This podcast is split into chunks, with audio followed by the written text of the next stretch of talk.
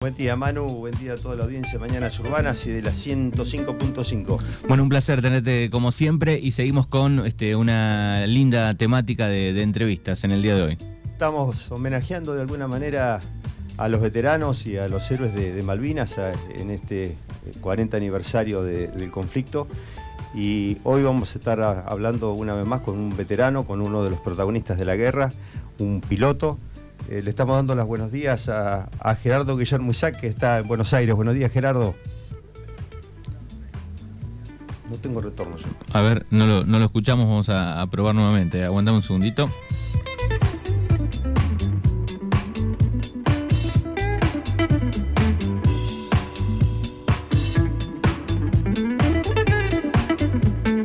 Temas técnicos chiquititos, ya estamos, ¿eh?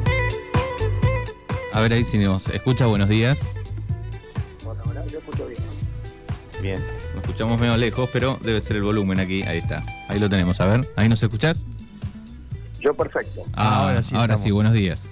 Buen día, Gerardo. Un gusto tenerte Hola, en nuestro, nuestro programa. Ahora sí, muy buenos días. Este, y especialmente buenos días y un abrazo muy grande para toda la audiencia y la gente de, de Darregueira, que como estuvimos hablando hace unos instantes, no los conozco, pero en alguna época he pasado cuando volaba en Tandil, he pasado con, con los aviones por arriba de Darregueira, porque había un, un muchacho de apellido Monte que volaba con nosotros y cada tanto pasábamos por, por, por Darregueira, así que la tengo muy presente a la ciudad.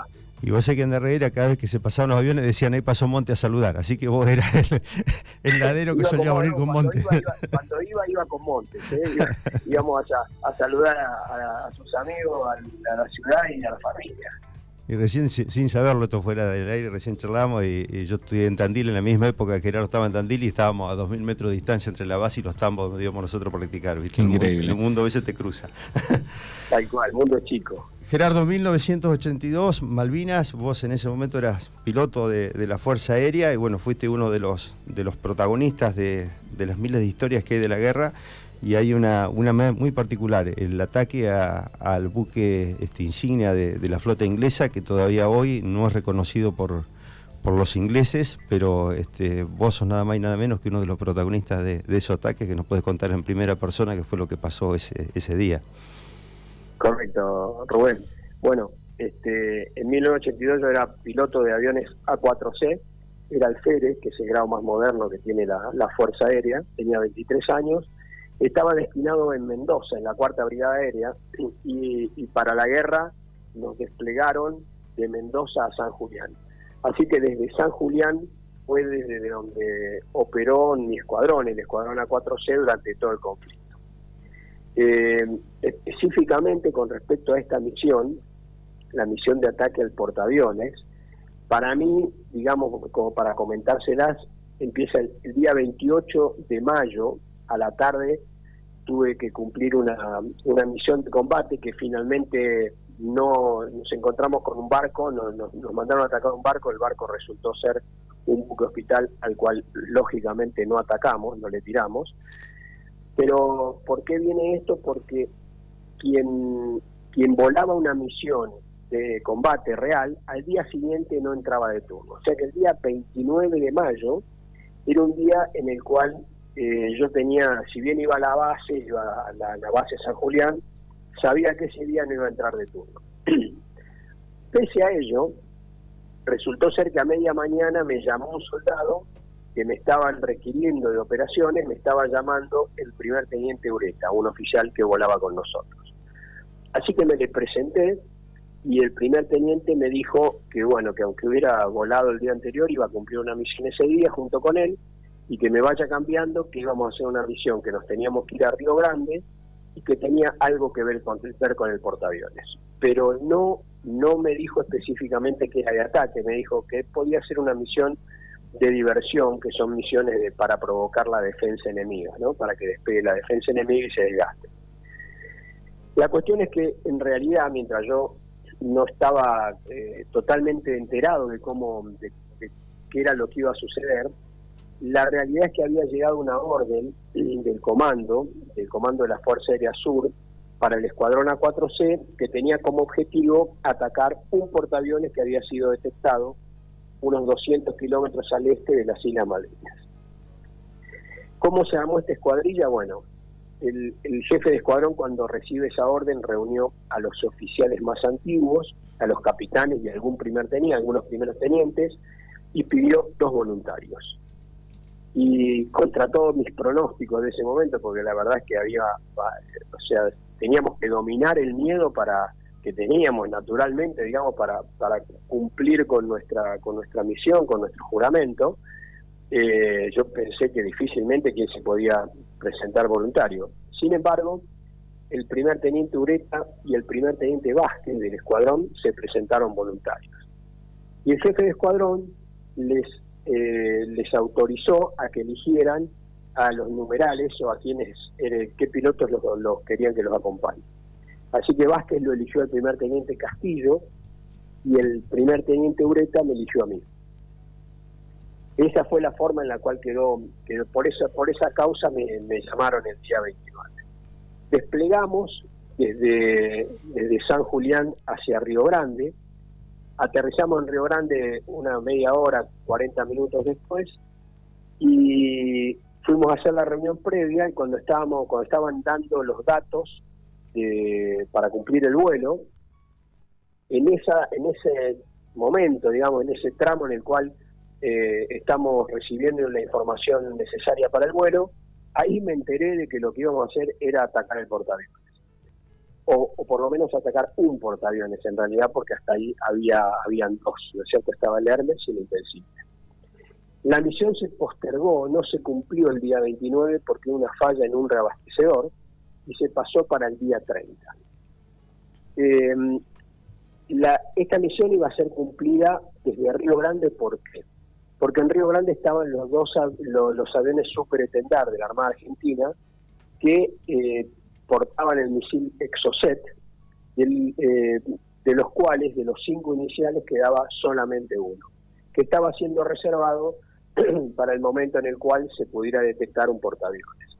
Junto con, los, pero iban a ir dos Super Etendar, uno con el misil y otro de apoyo radar.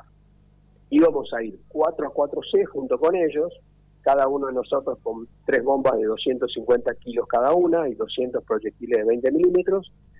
Y también iban a participar dos aviones KC-130, que son aviones reabastecedores en, vuelo, digamos, son aviones que nos proveen combustible en vuelo, eh, a aquellos aviones como los nuestros que tienen capacidad para, para, para reabastecerse en el aire. ¿no? Así que todo, todo este grupo pasó a, cumplir eh, la misión el día 30. El, el 30, alrededor de media mañana, nos citaron nuevamente a la sala de reunión previa, hicimos la reunión previa general y alrededor del mediodía despegamos eh, los aviones con rumbo este para encontrarnos unos 200 kilómetros al sur de las Islas Malvinas, con los dos aviones KC-130.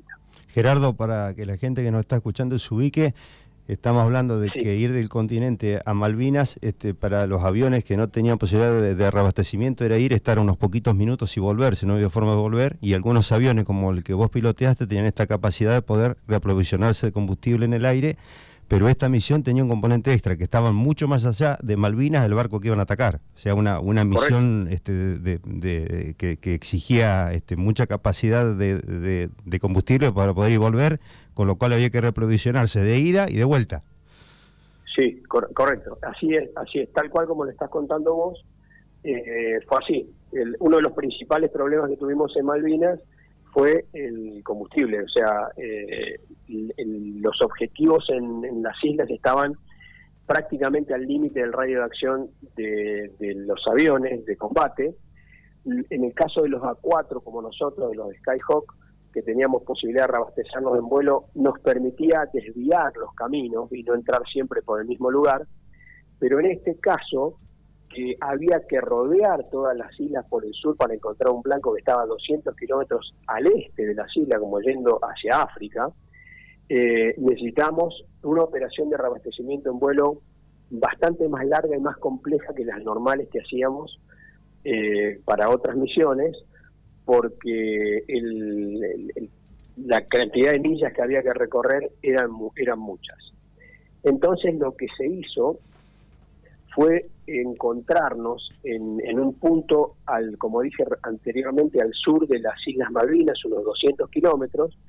Ahí nos reunimos los seis aviones, los dos Superintendar y los 4 4C, con los dos aviones KC-130.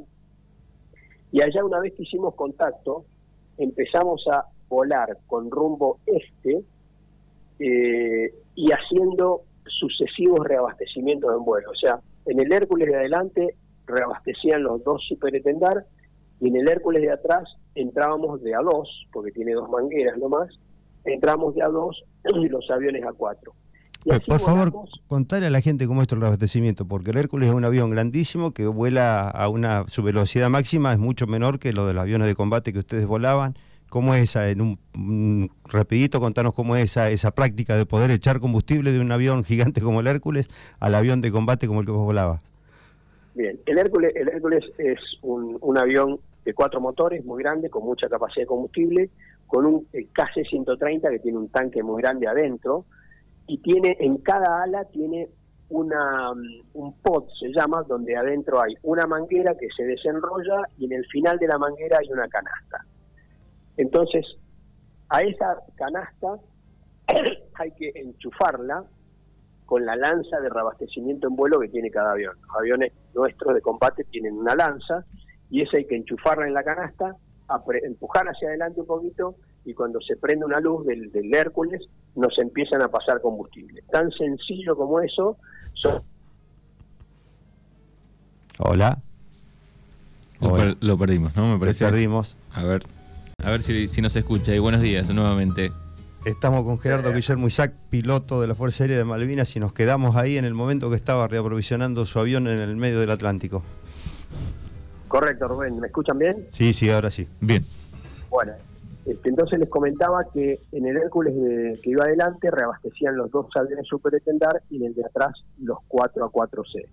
Te expliqué ya más o menos cómo es la operación de reabastecimiento en vuelo y me quedó solamente decir que se pacta una velocidad en la cual el Hércules vuele bien y los aviones A4, si bien es baja, también pueden, puede, pueden combinarla y hacer el reabastecimiento sin ningún tipo de problema de seguridad sobre todo. Así que hicimos reabastecimiento junto con los, con los Hércules, volando en ruta durante unos 200 kilómetros más con rumbo este, lo cual nos permitió salir del último punto los seis aviones con todos los tanques de combustible, tanto externos como, como internos, completamente llenos para poder tener mayor alcance, mayor radio de acción. Nos desprendimos de los KC-130, iniciamos descenso con rumbo norte, eh, orientados hacia el punto que nos habían dado, donde teóricamente teníamos que encontrar eh, un portaaviones. El silencio radioeléctrico fue total desde el momento que pusimos en marcha, no hablamos más. Descendimos para volar muy bajo, que era otro de los elementos fundamentales para el vuelo en Malvinas, era el vuelo bajo, que nos permitía eh, estar fuera del alcance radar enemigo por lo menos hasta estar bien cerca del, blanco y, permitir el, factor sorpresa. Eh, y por otro lado, en esta misión en particular, teníamos que corrernos lo más posible hacia el este para entrar desde atrás, digamos, desde este hacia el oeste, de tal manera de, también lograr factor sorpresa, porque era un sector porque, por el que difícilmente los ingleses esperaban un ataque. Así que después que nos, desprendimos de los aviones KC-130, descendimos, nos pusimos rasantes, los dos superetendar a unos mil metros entre avión y avión, lateral, a la izquierda del, del superetendar de la izquierda, que era el que tenía el misil y que lo volaba el capitán Francisco. Ahí a la izquierda de él formó el primer teniente Vázquez y el primer teniente Castillo, y a la derecha del superetendar, que no tenía misil y que iba de apoyo radar y que lo volaba el teniente Colavino, volábamos el primer teniente Ureta y yo, que yo, o sea, yo estaba a la derecha de toda la formación. Nos pusimos rasante, pusimos rumbo norte, más noroeste que norte, como dije, para tratar de entrar un poco desde el este, y a 40 millas, de acuerdo a lo planificado, los superetendar levantaron por primera vez hacen un barrido radar y descienden. Cuando estuvimos a 30 millas del punto, los superintendar levantan por segunda vez, un poco más bajo que el anterior, hacen un barrido radar y descienden. Para que la gente que nos está escuchando, Gerardo, entienda, cuando el avión hace barrido de radar, uno emite y es lógico que el, que el barco enemigo esté recepcionando también ese radar y ubiquen esa, esa emisión y de alguna forma ubiquen el ataque, ¿no es cierto? Por eso se resguarda tanto de, de, emitir lo menos posible. Sí, sí, sí. Eh, por eso, o sea, claramente sabíamos que en el momento que ellos hicieran barrido radar y emitieran, eh, íbamos a estar velando de alguna forma nuestra posición. Lo que, lo que se trataba de hacer era un barrido corto, ver si, lograban identificar el punto y cortaban y bajaban. Así lo hicieron tres veces. Claramente sabíamos que eso velaría nuestra posición y que supiera y que sabían iban a saber los ingleses que iba a venir algún ataque, pero bueno, era, era parte de la táctica que había que utilizar, si no, no, no se podía no se podía realizar. Eran los riesgos que había que correr. Eso es lo que, lo, que sucedía, ¿no? Y, bueno, por última vez levantan a 20 millas, eh, vuelven a detectar el eco y lanzan el misil. El misil se desprendió, se desprende inerte, yo no sabía cómo era en ese momento, lo vi desprenderse me parecía me pareció en el primer momento que había fallado, pero por debajo del avión una vez que, se descolgó se encendió el motor cohete y salió al frente. Los superintendar acá terminan su, misión y se vuelven a Río Grande, una vez que lancen armamento se vuelven, y nosotros seguimos detrás del estela del misil. El misil sale a mayor velocidad, se fue al frente y entramos a seguir la estela, humo, blanco, en un día gris, un día con que había algunos chubascos, estaba operable, pero, pero estaba nublado y con, alguno, con algunas lluvias este, intermitentes y bueno, este, ah, como entramos a seguir en la estela del misil, nos entramos a acercar de los dos de la derecha con los dos de la izquierda, que estamos a mil metros, nos empezamos a juntar. El misil eh, en un momento se pierde en el horizonte, como salió al frente, se pierde en el horizonte. Seguimos volando con ese rumbo y en el mismo lugar donde se perdió el misil, a los segundos, minutos, después de haberlo perdido, en el mismo lugar apareció la silueta de un barco enorme, totalmente distinto a lo que había, por lo menos lo que yo había visto cuando ataqué San Carlos, cuando ataqué este buque que les dije que fue un buque hospital en, en paralelo al abierto, con respecto a lo que a las siluetas que habíamos estudiado, era un buque totalmente diferente y lo que lo más notable de este buque para mí en el momento que lo vi desde lejos fue su eh, asimetría el, buque estaba navegando en el mismo rumbo que llevamos nosotros y la mitad de la derecha era totalmente distinta a la mitad de la izquierda. O sea, una mitad tiene pista y la otra no, tiene las torres, y eso hace que sea un barco identificable desde lejos. Por supuesto, esto, esto qué quiere decir, de entrada supe que era un portaaviones. Esto lo confirmé a medida que nos fuimos acercando, ya lo vimos con más detalle, pero, pero desde el primer momento que lo vimos, supimos que fue un, un portaaviones lo que estábamos viendo adelante. Eh, una vez que vi el portaaviones, perdí, em, o sea, me sucedió un fenómeno que se llama fascinación de blanco, que es que uno pierde la noción de todo lo que está pasando alrededor y lo único que le interesa es el blanco que tiene al frente. Y eso me pasó, me pasó a mí. Me olvidé de los otros aviones que estaban formados a mi izquierda. El, portaaviones empezó a tirar, eh, a salían, empezaron a salir dos bigotes de humo negro muy, muy fuerte, enrollados de cada una de las dos bandas del barco, eh, humo negro, denso, como, como, como si quemaran cubiertas en un piquete, ese es el, humo de la forma que salía y con la intensidad y con la densidad que salía y a medida que fue saliendo se iba depositando sobre el agua, cubriendo, empezando a cubrir la parte inferior del portaaviones. Cuando, cuando estuvimos aproximadamente a entre 7 y 10 kilómetros de llegar al blanco, sentí en mi, en mi cabina, sentí una explosión muy fuerte. Supe que no provenía de mi avión la explosión, que era externa, miré hacia mi izquierda y vi una 4C que explotaba, que se le, se le se rompió, se le desprendió un ala, un plano que, es triangular, son delta los planos del, del A4, se le voló un plano, mostró la panza e impactó contra el agua. Volví a poner las vistas al frente, al portaaviones, y cuando estaba por empezar a tirar cañones a la parte de atrás del portaaviones, cuando estaba por, empezar a apretar el gatillo, sentí en mi cabina otra explosión más fuerte que la anterior, mucho más fuerte que la anterior, como yo la describo como si fuera en la casa de uno que uno deja salir gas del horno un rato y después le echa el fósforo, que siente como esa presión y depresión, eso es lo que yo sentí en la cabina. También supe que no, no era de mi avión, que era de afuera. Miré a la izquierda y a unos 5 a 10 metros de mi plano izquierdo vi otro A4C que explotaba. Hola, hola. Sí, te escuchamos, te estamos escuchando, Gerardo. Sí, sí. Eh, distinto al anterior, distinto a la explosión anterior. En este caso, el, el avión es como si se inflara, pasó a tener el doble de largo y el doble de ancho. Las chapas están en el fuselaje, las, las chapas están remachadas, estaban todas separadas y adentro color naranja, toda una bola de fuego adentro. Esa fue, esa es la foto instantánea, digamos, en un milisegundo que vi porque estamos volando a 950 kilómetros por hora y el avión que es derribado pierde toda la energía instantáneamente, ¿no? Así que para mí eso fue un flash, una foto que tengo grabada en mi cabeza y después a mirar al frente y, seguir adelante. Tiré cañones, me salieron los 200 proyectiles de 20 milímetros sobre la popa. El, de la mitad de la, desde la pista hacia abajo estaba llena de humo.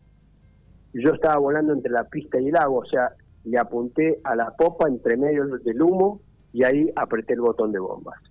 Como estaba muy cerca no pude salir por arriba, salí por, viré por la derecha y me pasé por toda la derecha, el lado derecho del portaaviones, y cuando pasé por la, nariz del portaaviones, a partir de ahí empecé a hacer maniobras evasivas con, con alto factor de carga, ¿para, ¿para qué? Para evitar que me pegaran. Así como dije que en la fascinación de blanco lo único que interesa es el blanco, una vez que uno tiró el armamento, lo único que importa es la supervivencia.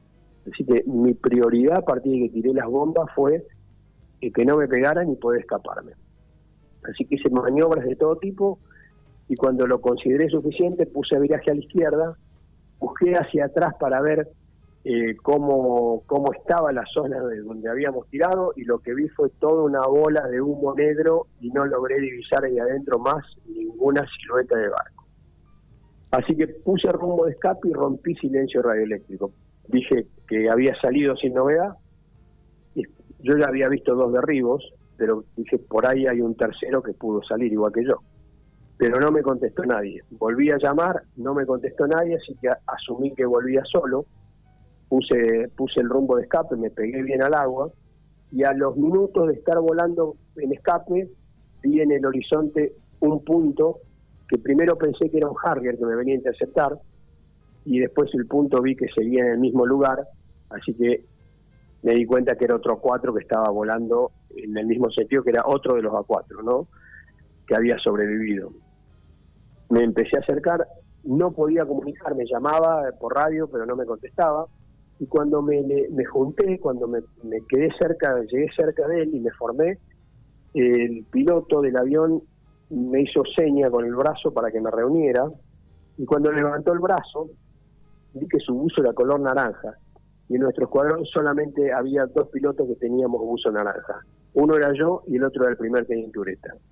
Así que cuando levantó el brazo, más que verlo a Ureta, lo que instantáneamente me pasó por la cabeza fue lo derribaron a Vázquez y a Castillo ya está.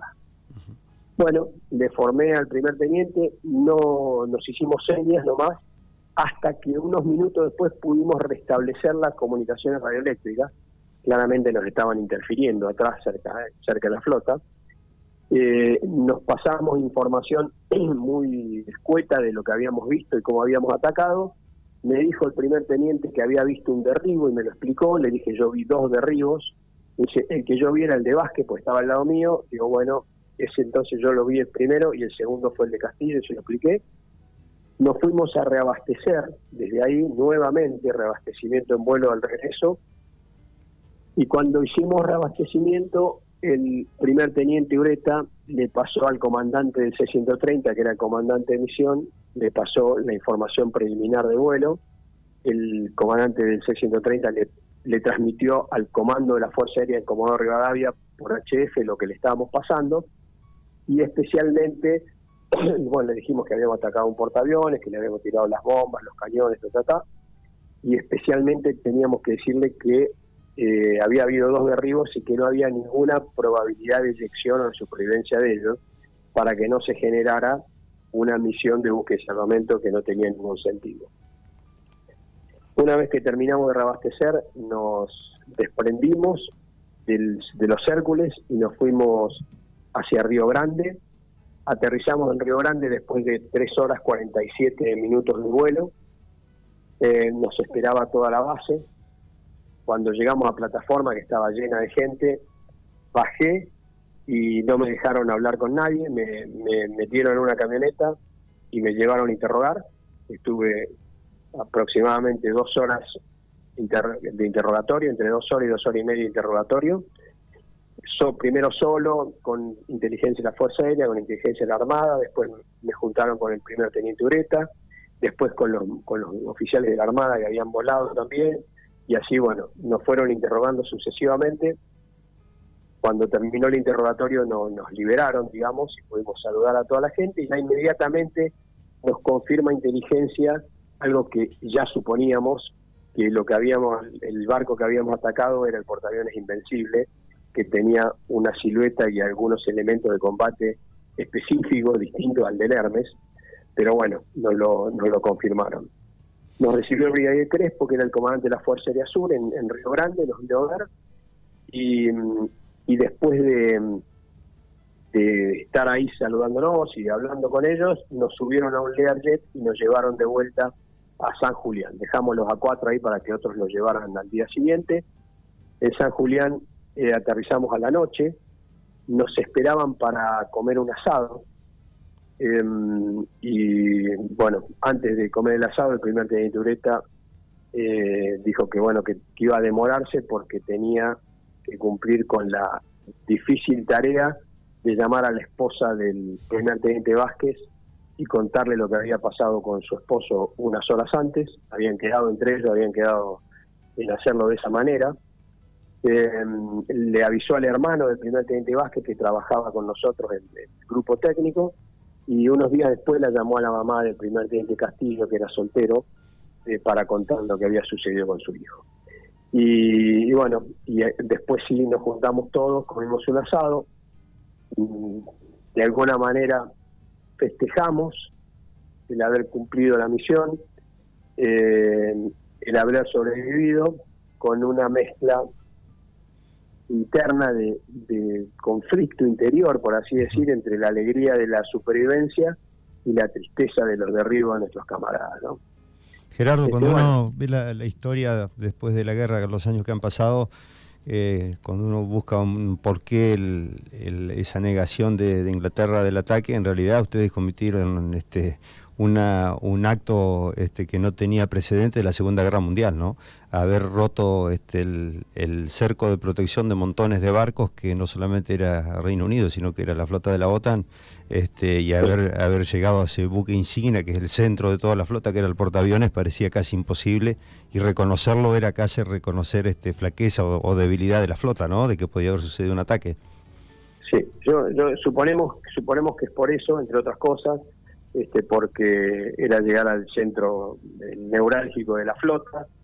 Eh, la realidad, bueno, aparte de lo que yo les estoy contando, ¿no es cierto? Que soy testigo de esto, pero puede, cualquiera puede decir, bueno, puedo creerle o no. Eh, los hechos posteriores, primero son que los aviones que, esto que voy a contar es fáctico, ¿no? O sea, los aviones que estaban volando de los ingleses, los Harrier estaban en vuelo, fueron derivados lo, lo confirma nuestro radar Malvinas, ¿no? Fueron derivados a otras posiciones distintas a la del barco. la operación del portaaviones desaparece, o sea, no opera más el portaaviones en, el conflicto, desde ahí hasta el, hasta el final del conflicto. Eh, la cantidad de misiones de, de Harrier disminuye notablemente a partir del día 30. Y por último, fuera de la flota regresa y dos meses después, casi tres, el 17 de septiembre de, 1982, el Invencible vuelve solo, refaccionado o remozado a, Inglaterra, eh, sin que pudiera visitarlo nadie a su llegada. Esto es, este, digamos, estos son los efectos reales que son comprobables por, por nosotros eh, y el resto lo va a decir la, lo va a contar la historia dentro de unos años cuando se levanten el secreto de el secreto que tienen de guerra los los ingleses. Incluso los argumentos ingleses que ustedes atacaron este el, el Atlantic Conveyor dado vuelta cuando la historia dice que ya estaba hundido no que dos días antes el día 28 ya, no se veía más. historia hay muchas Además, eh, confundir la Tente con con un portaaviones es raro un Fiat 600 con un camión, digamos, ¿no? Es, imposible es imposible confundirse un portaaviones con ningún otro barco, con ninguno, ni el Atlantic Conveyor, ni una fragata, por más grande que sea. Eh, el portaaviones tiene, tiene pista, tiene torres de mando diferentes, tiene otro tamaño, tiene otra asimetría, como les cuento, no, no, no hay. O sea, no, no, no, hay, no hay ninguna forma de confundir portaaviones, ¿no? ¿Qué, sentís hoy cuando uno compara? A ver, Malvinas es, este, una guerra que con los 649 muertos argentinos, este, un número casi indeterminado de, británicos, pero fue una guerra muy, muy circunscrita en un territorio definido, donde solamente murieron tres o cuatro personas civiles, un cañonazo mal tirado el último día de los ingleses.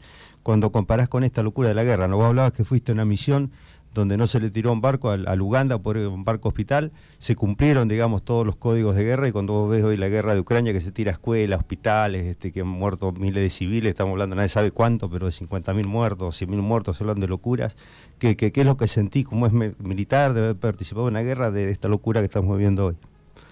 Yo, yo lo, eh, sinceramente creo que dentro de la desgracia que es una guerra, pues bueno, el tiempo no nos permitió explayarnos mucho, pero también hay que decir que la guerra es algo no deseado, es lo único que trae la guerra, una guerra es, eh, es muerte, desgracia, es dolor, o sea, no hay ningún efecto de la guerra que sea positivo, pero eh, los militares estamos preparados para eso, nos preparamos para eso y somos los que menos queremos la guerra. Eh, así que lo que tengo que decir con respecto a esta pregunta que me haces es que de alguna manera, dentro de esta desgracia que acabo de escribir, tuvimos la suerte de haber eh, participado en una guerra convencional donde se cumplieron con elevado porcentaje los códigos de guerra, donde no fue afectada la población, ni la inglesa, y, sobre todo no fue afectada nuestra población continental. Eh, no, no, no hubo uso de armas nucleares, y, el tratamiento de prisioneros de guerra fue de acuerdo a convención. O sea, en ese sentido, creo que mm, los argentinos tenemos que agradecer de que la guerra no salió de los carriles de una guerra convencional, claramente. Por más que algunos, algunos dicen por ahí, eh, el país no vivió eh, la guerra como tal, porque estaba el Mundial y porque en Buenos Aires, yo sinceramente creo que gracias a Dios lo vivimos, se vivió de esa forma en el país, porque hubiera sido muy desgraciado que se hubiera escapado de estos carriles. Yo te quería preguntar, digo, cuando volviste a, tu hogar, a tu casa, digo, ahí, eh, ¿en qué pensaste? ¿Caíste? ¿Lo sentiste diferente? ¿Te cayó un poco la ficha o eras totalmente consciente de lo que habías hecho, de lo que había sucedido?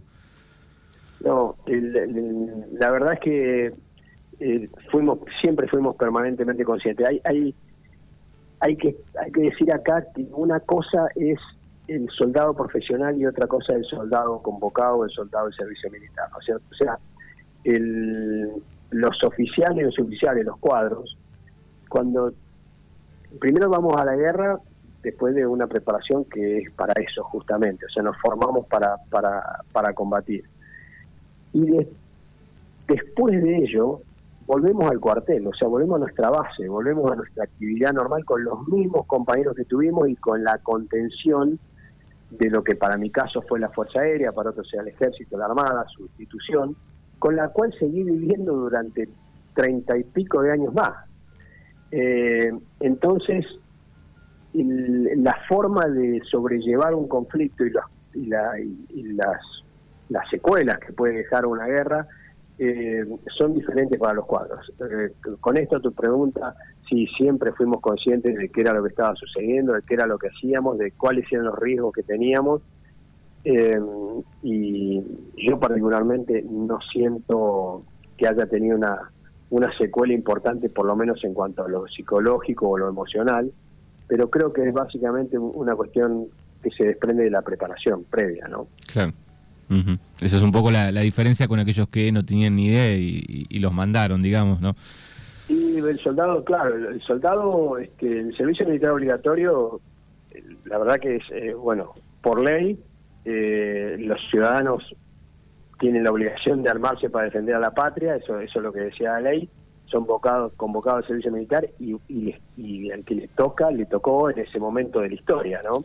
Pero hay que entender que no es lo mismo alguien que viene de su casa y que como en estos, este caso había algunos que tenían dos meses de, vida militar eh, y se sintieron y que cayeron en medio de una guerra y que se desempeñaron heroicamente, se desempeñaron heroicamente como grandes, realmente eh, da a mí me da algo interno no bueno cuando escucho por ahí que, que son chicos de la guerra, que son fueron realmente unos héroes nacionales, y lo son, con 18 años o con 19 años, la edad que tenían los soldados en ese momento, pero lo, lo que es real también es que su preparación militar era distinta a la, a la de los cuadros. Y después, cuando termina el conflicto, eh, ellos vuelven a su casa y vuelven a su vida normal y, vuelven a, rodearse del mundo anterior al de la guerra, distinto al nuestro, como dije, que seguimos contenido y seguimos seguimos con el con el mismo grupo y, eh, y en el mismo ambiente eh, en el cual llegamos a la guerra, transitamos la guerra y después volvimos a estar con los mismos. Ellos eh, volvieron a su mundo anterior, que algunos era fue para contenerlos bien y otros a lo mejor no tanto y son los que a los que hay que atender, ¿no? Gerardo, te agradecemos profundamente este, este ratito con nosotros, que de alguna forma este, sirva para, homenajear a, ese, grupo indicativo ALAS, que eran los aviones de, la Armada ese día, este, al, grupo de, de, ustedes, que eran indicativos Sonda, este, a Gallo y Cacho, que eran los dos este Hércules, que fueron el sustento de toda la guerra, que los ingleses nunca los pudieron detectar y que estaban volando solitos ahí entre Malvinas y, el continente y sin protección alguna y fueron los que sostuvieron la posibilidad de, la mayoría de los ataques aéreos a, Malvinas. Y bueno, que esto sirva también como homenaje a nuestros héroes, a los 649 y a todos los veteranos de guerra. Creo que nuestra obligación como argentinos este, de tenerlos presentes siempre, de, acompañarlos, mantener esta causa Malvinas, más allá, más allá de compartir o no de que fuimos a una guerra, pero sí el reconocimiento de todo lo que ustedes dejaron allá. Así que nuestro, nuestro fuerte abrazo. Te, agradezco muchísimo tus palabras, te agradezco la invitación, te mando un gran abrazo y mi afecto, mi recuerdo respetuoso al pueblo de Regueira. Muchísimas gracias. Fuerte abrazo. Gracias. Un abrazo grande. Chao, chao. Hasta luego. Bueno, ahí teníamos un, este, lindo testimonio de, la guerra de Malvinas, ¿no? Desde otro punto, porque hemos ido escuchando diferentes, ¿no? Este... Y cada, cada historia tiene, este, es única, ¿no? Porque uno dice la guerra fue la misma, pero la verdad cada uno la vivió en un lugar distinto, con vivencias diferentes, diferentes lugares. El punto de vista este, diferente, ¿no? De cada uno lo que le tocó, ¿no? Hacer. las sensaciones de cada uno, del mismo, del mismo lugar. Este, bueno, esta y la poder poder expresarlo, ¿no? Porque seguro yo cuando le hablaba de ver volar en el aire literalmente a los compañeros este, en ese segundo que, se pierde la vida que uno ha acompañado durante mucho tiempo, no debe ser fácil de sobrellevarlo, pero lo asume como una responsabilidad propia de la formación que tuvieron, ¿no? Claro, y ahí está la diferencia. Cuando yo le preguntaba eso, bueno, ahí no te digo, bueno, aquel que, estaba estudiando eso, que estaba en las fuerzas, digo, es diferente el, el, el durante y el después, ¿no? Eh, Además, eso, fíjate, esta cosa loca de la guerra, que estaban en el continente, van, pelean, atacan, pierden los compañeros y de alguna forma hay, entre comillas, un festejo con un asado, mientras el conscripto que estaba este, con el fusil en la costa en esos días estaban en, los, este, las batallas más sangrientas, ¿no? Montequén, Winter London, ahí cerquita de Malvinas, que fueron días que estaban entre el frío, entre la nieve, entre, entre la humedad, que nos ha dicho algún otro piloto alguna vez, lo nuestro. ¿Te acordás que Augusto Bedacarrás nos decía, nosotros estábamos calentitos, teníamos equipo, volvíamos, y los chicos este, de, la infantería estaban peleando el cuerpo a cuerpo este, en esos últimos días de combate en las islas. Que nos sirva esto para, para acordarnos, para, para homenajearlos y, y sobre todo para la generación más nueva, ¿no? Por los que tenemos algún año que lo vivimos, por ahí tenemos una, una visión, un recuerdo este, muy distinto de los que los jóvenes, los que vivieron de los, nacidos del 83 para acá, que tal vez escuchan estas historias por primera vez, que parecen este, de una película de acción de la que vemos por televisión, pero no le sucedieron y estábamos hablando nada más y nada menos con sus protagonistas. Bien, escuchábamos a Gerardo Isaac recién aquí en entrevistas con Rubén Seminari. Gracias y en 15 días nos volvemos a encontrar. Bueno, buena semana, buena primavera para todos y con un atraso de días, feliz día del, maestro, del docente, este, a, las nuestras, a las actuales. Feliz día que fue el, día del profesor hace eh, poquito. El día del profesor y el día del jubilado que fue ayer. Así que bueno, abrazo grande para todos.